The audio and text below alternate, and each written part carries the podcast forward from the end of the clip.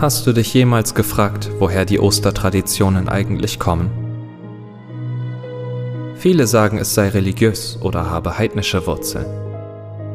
Aber was ist, wenn es mehr gibt als das? In dieser Geschichte aus Nordeuropa geht es um eine Stadt, in der jedes Jahr zu Ostern zwölf zufällige Kinder auf einen Platz in der Mitte der Stadt geführt werden.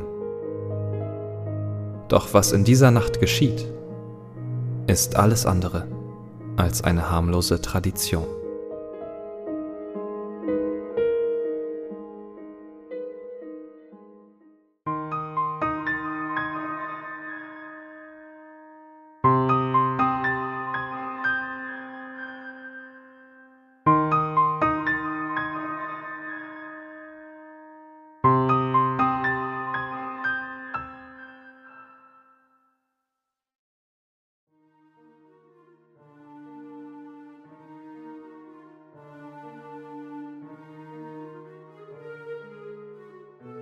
Viele sagen, dass Ostern religiös sei, dass es christlichen oder heidnischen Ursprungs ist.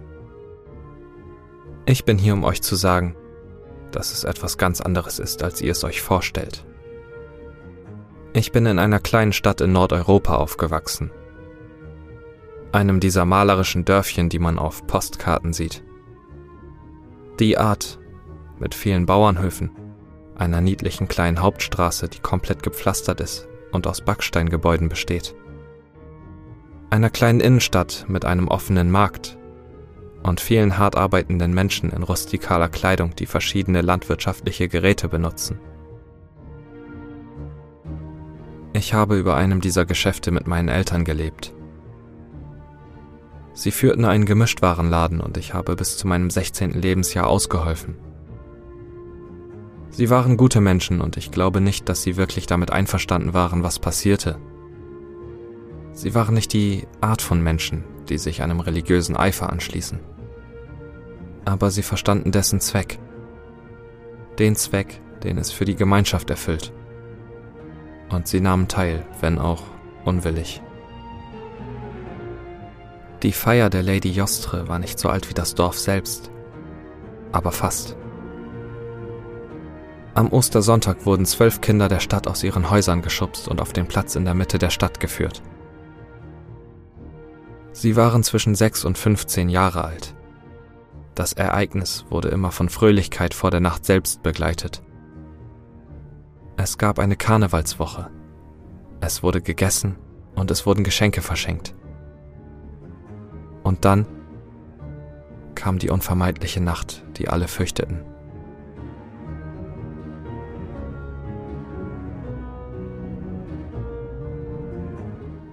Ich erinnere mich nicht an viele dieser Nächte.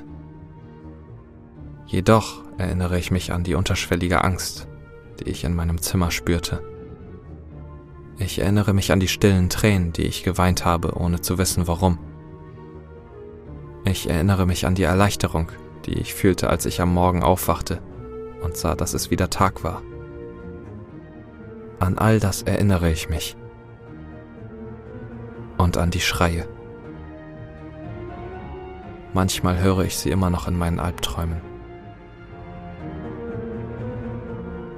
Um zu verstehen, warum dies geschieht, müsstet ihr zuerst unsere Lady verstehen. Die Lady Jostre war einst eine verehrte Gottheit. Sie war die Göttin der Morgendämmerung, und die Strahlen, die sie brachte, hatten das Land für die Gründer der Region genährt. Jostre hatte ihnen gezeigt, wohin sie gehen sollten und wo sie pflanzen sollten. Die lukrativen Ernten machten die Dörfer reich und die Städte blühten auf. Sie wurde gepriesen für ihre Großzügigkeit und Geschenke. Aber sie sagte ihnen zu spät, dass es einen Preis gab. Sie hatte ihnen nicht gesagt, was noch in diesem Tal lag. In der Nähe des Vaterbachs gibt es eine Höhle, ein riesiges, feuchtes Maul, das nichts als Schatten und Schmerz hervorbringt. Diejenigen, die hineingehen, kommen nie wieder heraus. Dort leben die Kinder von Jostre. Die Legende besagt, dass sie einst Vögel waren, Kreaturen des Windes, die frei fliegen konnten, wie es ihnen gefiel. Jostre verwandelte sie in Hasen, ein Tier, das besser zur Fruchtbarkeit und zum Wachstum der Jahreszeit passte. Die Hasen waren darüber erfreut, nun frei das Land zu erkunden, das sie von oben gesehen hatten. Aber im Laufe der Zeit begannen sie die Kinder der Menschen zu hassen, da sie sie und ihre kleineren Verwandten oft jagten. Als die Menschen in das Tal zogen, begannen sie die Kaninchen für Nahrung zu jagen, was die Hasen wütend machte.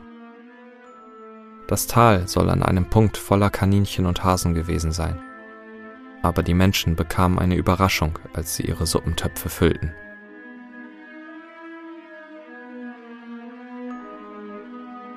Die Hasen begannen nachts herauszukommen, um die Menschen zu jagen, und viele der Hasen und Menschen starben dadurch.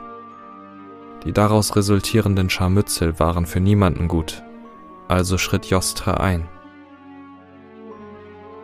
In ihrer unendlichen Weisheit schloss Jostra einen Handel, eine Art Wettbewerb ab. Wenn ihr die Menschen jagen wollt, gebt ihnen die gleiche Chance. Für eine Nacht werden die Schwächsten von ihnen sich verstecken und laufen, von Sonnenuntergang bis Sonnenaufgang, und jeden, den ihr fangt, wird eure Beute sein. Einmal im Jahr werdet ihr zwölf eurer Jungen schicken, einen für jeden Monat, in dem ihr die Hasen gejagt habt, und sie werden nach ihnen suchen. Wenn Sie sie finden, dürfen Sie sie mit in Ihre Höhle nehmen.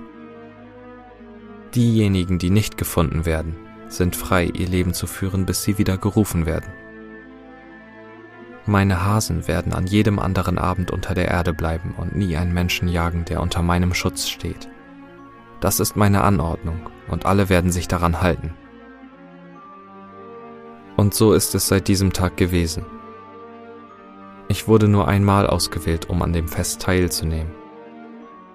Die Stadt war nicht riesig, vielleicht 30 oder 40 Kinder im gewünschten Alter zu jeder Zeit. Und es war nicht ungewöhnlich, dass ein Name mehr als einmal aus dem Kessel gezogen wurde. Meine Freundin Maria wurde viermal ausgewählt, schaffte es aber bis auf das letzte Mal immer bis zum Morgengrauen versteckt zu bleiben. Ein Geschwisterkind konnte an deine Stelle treten und manchmal taten sie das auch. An ein Jahr erinnere ich mich, als ein Junge namens Ellen anstelle seiner Schwester ging und angeblich drei der Hasen getötet hatte, bevor sie ihn bekamen. Ich sah nie die Körper. Alles wurde aufgeräumt, wie es immer war, wenn wir alle am nächsten Tag herauskamen. Die meisten Jahre saß ich einfach in meinem Zimmer mit verschlossenen Türen und Fenstern und weinte in meine Arme, während ich versuchte nicht zuzuhören, wie die Kinder unten schrien. In den meisten Jahren kamen nur wenige glückliche Kinder zurück. Ich hatte das Glück zurückzukommen, als ich ausgewählt wurde. Ich nehme an, ich würde euch diese Geschichte nicht erzählen, wenn nicht. Ich war acht, als ich hinausging, um meine Pflicht zu erfüllen, wie meine Mutter sagte. Ich hatte Angst, aber ein Teil von mir konnte einfach nicht glauben, dass ich sterben oder nicht zurückkehren würde. Ich war jung und es ist doch so, dass alle Kinder glauben, unsterblich zu sein. Selbst der Gedanke, dass Kaninchen mich holen kommen würden, ließ mich kichern. Ich konnte mir nur kleine Hasen mit Fackeln und Heugabeln vorstellen, die hüpfend versuchten, eine Gruppe von verängstigten Kindern zu fangen. Selbst als uns die Nonne in der örtlichen Schule davon erzählte, kicherte ich ein wenig und bekam dafür einen Hieb mit dem Lineal für meine Frechheit. Du wirst das nicht so lustig finden, wenn du eines Nachts auf der Straße bist und sie dich holen kommen.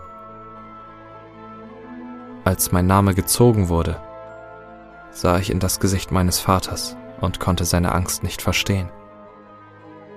Ich hatte die Schreie natürlich gehört, aber ich dachte, dass die Leute nur so taten. Ich wusste, dass manche getötet wurden, aber ich glaubte es nicht. Warum sollten meine Eltern mich zu etwas schicken, bei dem ich umkommen könnte? Meine Eltern liebten mich und ich wusste, dass sie nicht wollten, dass mir etwas zustieß Ich war sicher, dass dies wie der Weihnachtsmann oder die Zahnfee nur eine kleine harmlose Geschichte für Kinder war. Ich kannte nie jemanden, der nicht zurückgekommen war. Also war jedes Jahr so, als ob sich nichts verändert hätte. Wie klein meine Welt war und wie beängstigend es jetzt erscheint, dass ich so naiv war. Also saß ich bei den Festlichkeiten, spielte Spiele und genoss meine Woche. Ich sah einige der anderen Kinder, die ausgewählt wurden, und während einige ängstlich aussahen, verstanden andere offensichtlich auch nicht, was ihnen bevorstand. Sie scherzten über Kaninchenjagden und brachten Karotten mit, um die Hasen zu füttern. Wir lachten alle, sprachen darüber, wie tapfer wir sein würden, aber keiner von uns verstand wirklich, was uns bevorstand. Dann kam der Sonntagabend, und ich denke, es wurde mir alles wirklich bewusst. Meine Mutter rief mich in die Küche, als die Sonne gerade am Horizont zu glitzern begann. Sie überreichte mir einige Geschenke für heute Abend. Sie hatte mir eine weiche, schwarze Hose und ein sehr enges Hemd gekauft. Sie zog mir ein paar weiche Schuhe an und ich konnte spüren, wie das zarte Material mich dankbar umarmte. Höre mir jetzt sehr aufmerksam zu, denn das, was ich dir sage, könnte dein Leben retten. In der Nacht, als ich ausgewählt wurde, um teilzunehmen, habe ich mich im Pferdestall in der Nähe der Zugbrücke versteckt. Der Geruch von Heu schien es schwieriger zu machen, mich zu finden, und wenn du dich tief in dem Stapel vergräbst, solltest du bis zum Morgen sicher sein. Versuche nicht gegen sie zu kämpfen, sei nicht unvorsichtig oder unbedacht. Laufe einfach und verstecke dich. Und überlebe. Wir wünschten, es gäbe einen anderen Weg, aber dies ist der einzige. Wir wünschten, es gäbe eine Möglichkeit, dir zu helfen, sagte mein Vater plötzlich und kam aus seinem Büro. Aber das ist alles, was wir dir anbieten können. Viel Glück. Wir hoffen dich am Morgen wiederzusehen. Dann umarmten sie mich. Beide umschlossen mich gemeinsam in ihrer Umarmung, bevor sie mich zur Tür brachten und mich in die nahende Dunkelheit hinausführten. Ich ging zum Platz, unbesorgt, als die Gaslichter fröhlich flackerten. Warum sollte ich Angst haben? Das war mein Zuhause. Ich war über diese Straßen mit meinen Freunden gelaufen. Wir hatten am Brunnen auf dem Platz gespielt. Wir waren auf den Markt gegangen und hatten Süßigkeiten und Spielzeug mit unserem Taschengeld gekauft und wir hatten geplaudert und gekichert, als wir zur Schule gingen. Hier konnte uns nichts verletzen. Hier konnte uns nichts bedrohen, während uns die warmen Steine unserer Heimatstadt in einen Kokon der Sicherheit einhüllten. Dies war nur ein Spiel, das Erwachsene spielten. Und es würde sich als falsch erweisen, wie die Geschichte vom Boogeyman oder den Kobolden, die unartige Kinder wegbrachten. Ich konnte die anderen sehen, als sie auf den Platz gingen. Aber es gab kein leises Geplauder oder Gelächter mehr. Als die Sonne unterging und das letzte Licht auf die Stadt fiel, hörten wir die Glocke läuten und sahen den Bürgermeister auf dem Balkon, der auf den Platz hinunterblickte. Er sah prächtig aus in seinem langen Mantel. Seine Schuhe mit den Schnallen glänzten im flackernden Fackellicht, als er uns von seinem hohen Standpunkt aus ansah. Er schien traurig zu sein, uns hier zu sehen aber entschlossen in seiner Entscheidung. Er würde die Zeremonie durchführen und dann zurücktreten, damit er nicht das Ergebnis seiner Handlungen beobachten musste. Wir danken Jostre für die reiche Ernte, für das Tal, in dem wir leben und für die Geschenke, die sie uns vor Generationen gegeben hat. Wir bitten sie, auf die Kleinen aufzupassen, während sie sich vor ihren Kindern verstecken möge sie sich ihrer erbarmen und sie wieder nach Hause bringen. Er sagte noch mehr, und es schien wie Stunden, aber mein Kopf hatte sich von ihm abgewandt, als ich ein Geräusch hörte.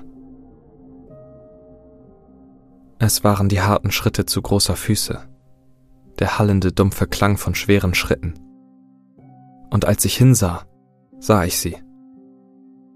Es gab drei von ihnen, alle groß und grazil, mit Armen und Beinen, die zu lang waren, um menschlich zu sein. Sie gingen und gleichzeitig galoppierten sie auch, als ob das Gehen auf zwei Beinen etwas wäre, das für sie nicht normal ist. Während der Bürgermeister weiterredete, sah ich, wie einer von ihnen zu ungeduldig wurde und zu nah an den Rand der Gasse trat, in der sie sich versteckt hielten. Sein Fell war schneeweiß, braune Flecken ließen ihn aussehen, als hätte er Sommersprossen von der Brust bis zur Nase. Um seinen Hals und über seinen Schultern waren zu meiner Überraschung Federn, und ich erinnerte mich plötzlich daran, dass sie einmal Vögel gewesen waren. Sein Mund hatte ein deutlich schnabelförmiges Aussehen, und ich spürte, wie kalte Angst in mir aufstieg, als diese Kreatur dort lauerte. Es hielt ein zierliches Feuersteinmesser in seiner zu großen Hand, und mein Humor über die Jagd von Kaninchen war jetzt verschwunden. Dies waren nicht die niedlichen hüpfenden Kreaturen, die manchmal im Tal zu sehen waren. Sie waren wie die Trolle und Kobolde, über die uns Geschichten erzählt wurden. Alt und gemein und völlig ohne menschliche Güte. Einige der anderen hatten sie auch gesehen, und ich bemerkte, dass sich die Menschenmenge um mich herum plötzlich verdünnte. Kinder jeden Alters rannten, flohen in die Korridore und Gassen, die wir so gut kannten. Ich rannte auch, ließ die wenigen zurück, die immer noch den Bürgermeister anstarrten, als er sich entfernte. Sie würden mir Zeit geben, um zu laufen, während die Kreaturen sie zuerst finden würden. Ihre Schreie waren hoch und voller Angst, aber glücklicherweise kurz. Ich rannte zu den Stellen, genau wie meine Mutter es mir gesagt hatte, aber die Hasen blieben nicht lange auf dem Platz. Die Straßen hallten wieder von diesen seltsam hüpfenden Schlägen, und ich konnte sie hören, wie sie die anderen Kinder fingen. Die Kinder waren leicht zu verfolgen. Sie weinten, ihre Füße schlugen laut auf den Boden und ihre Atmung war viel zu tief, und die Hasen hatten ein leichtes Spiel mit ihnen. Im Gegensatz zu den anderen schienen meine Schuhe über die Pflastersteine zu flüstern. Sie waren weich, umarmten meine Füße wie eine zweite Haut, und obwohl die Nacht windig war, hörte ich meine Kleidung nicht einmal flattern. Ich war wie ein Schatten, als ich durch die Straßen meiner Heimatstadt lief. Und als ich die Brücke in der Ferne auftauchen sah, beschleunigte ich mein Tempo noch einmal. Als ich das Flattern und das Galoppieren dieser breiten, flachen Füße hörte, warf ich mich gegen eine nahegelegene Wand und blieb so leise wie möglich. Ich konnte hören, wie seine Füße auf den harten Pflastersteinen klatschten und seine Nase zuckte, als er die Luft kostete, die wahrscheinlich nach Mensch roch. Das Geräusch seiner zuckenden Nase ließ meine Haut kribbeln. Es klang ähnlich wie das von Insekten, wenn sie unter einem losen Pflasterstein nisten. Ich legte meine Hand über meinen Mund, als mein ängstliches Atmen drohte mich zu verraten. Ich könnte dir nicht sagen, wie lange ich dort stand, die Zeit schien zu kriechen, als das Wesen suchte und schnüffelte. Die Angstzeit ist immer etwas anders als die tatsächliche Zeit, und die Dehnung von Sekunden kann in diesem Moment extremer Angst Jahrzehnte dauern. Dann, gnädigerweise, ging es weg, und ich rannte so schnell ich konnte zu den Ställen. Die Ställe waren leer, die Pferde anderswohin gebracht, aber die Heuhaufen waren noch da. Ich tauchte in die juckenden Tiefen ein und machte mich am Boden des Stapels zu einem Ball, während ich am unteren Ende schauderte. Die Kleidung, die meine Mutter mir gegeben hatte, hatte lange Ärmel und Beine, also musste ich nur mein Gesicht bedecken, damit mich die juckenden Tiefen nicht verraten würden. Der Duft von Heu war stark, und der Staub, der mich bedeckte, ließ mich fast niesen. Ich musste schweigen. Ich durfte nichts tun, was mich verraten könnte. Ich lag stundenlang am Boden dieses Haufens. Mein Adrenalinspiegel war hoch und meine Ohren spitzten sich für das kleinste Geräusch. Ich hörte sie, als sie das erste Mal hereinkamen. Es mussten mindestens zwei von ihnen gewesen sein. Ihre Füße klatschten auf den Pflastersteinen, als sie die Stelle durchsuchten. Ich hörte, wie sie die Wannen umdrehten, Schränke öffneten, in denen nichts war, und in ihrer seltsamen Sprache grummelten, als sie nichts fanden. Als einer von ihnen auf den Heuhaufen zukam, dachte ich, ich sei erledigt.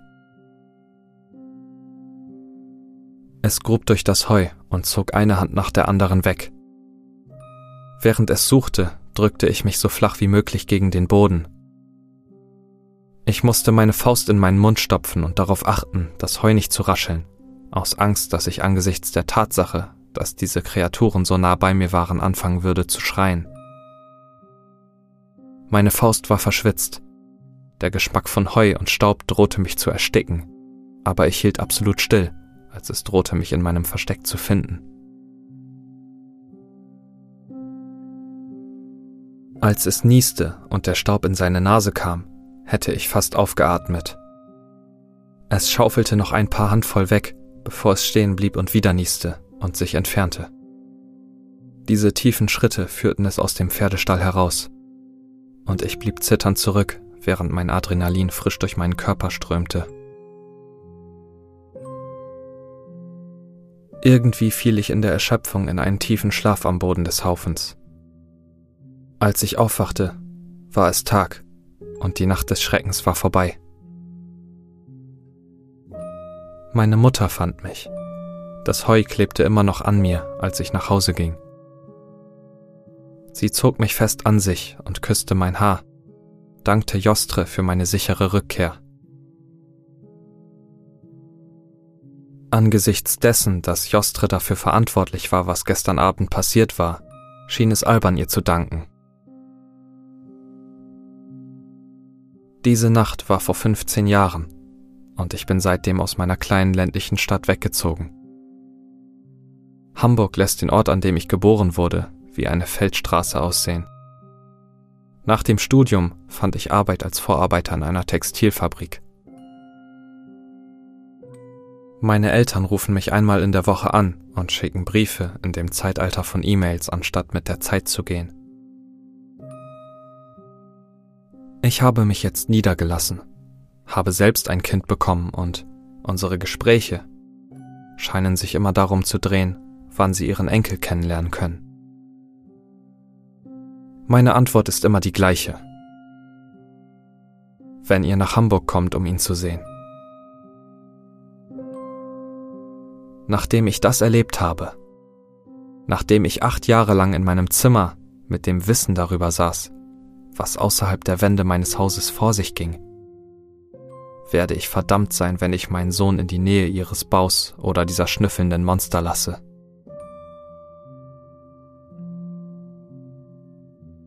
Also, wenn du von der Auferstehung hörst, während du die Ohren deines Schokoladen-Osterhasen abbeißt, sei glücklich, dass du ohne die Angst lebst, die so ein Teil meiner Kindheit war. Denk daran, dass irgendwo ein Hase ist, der nichts lieber möchte, als dir die Ohren abzubeißen.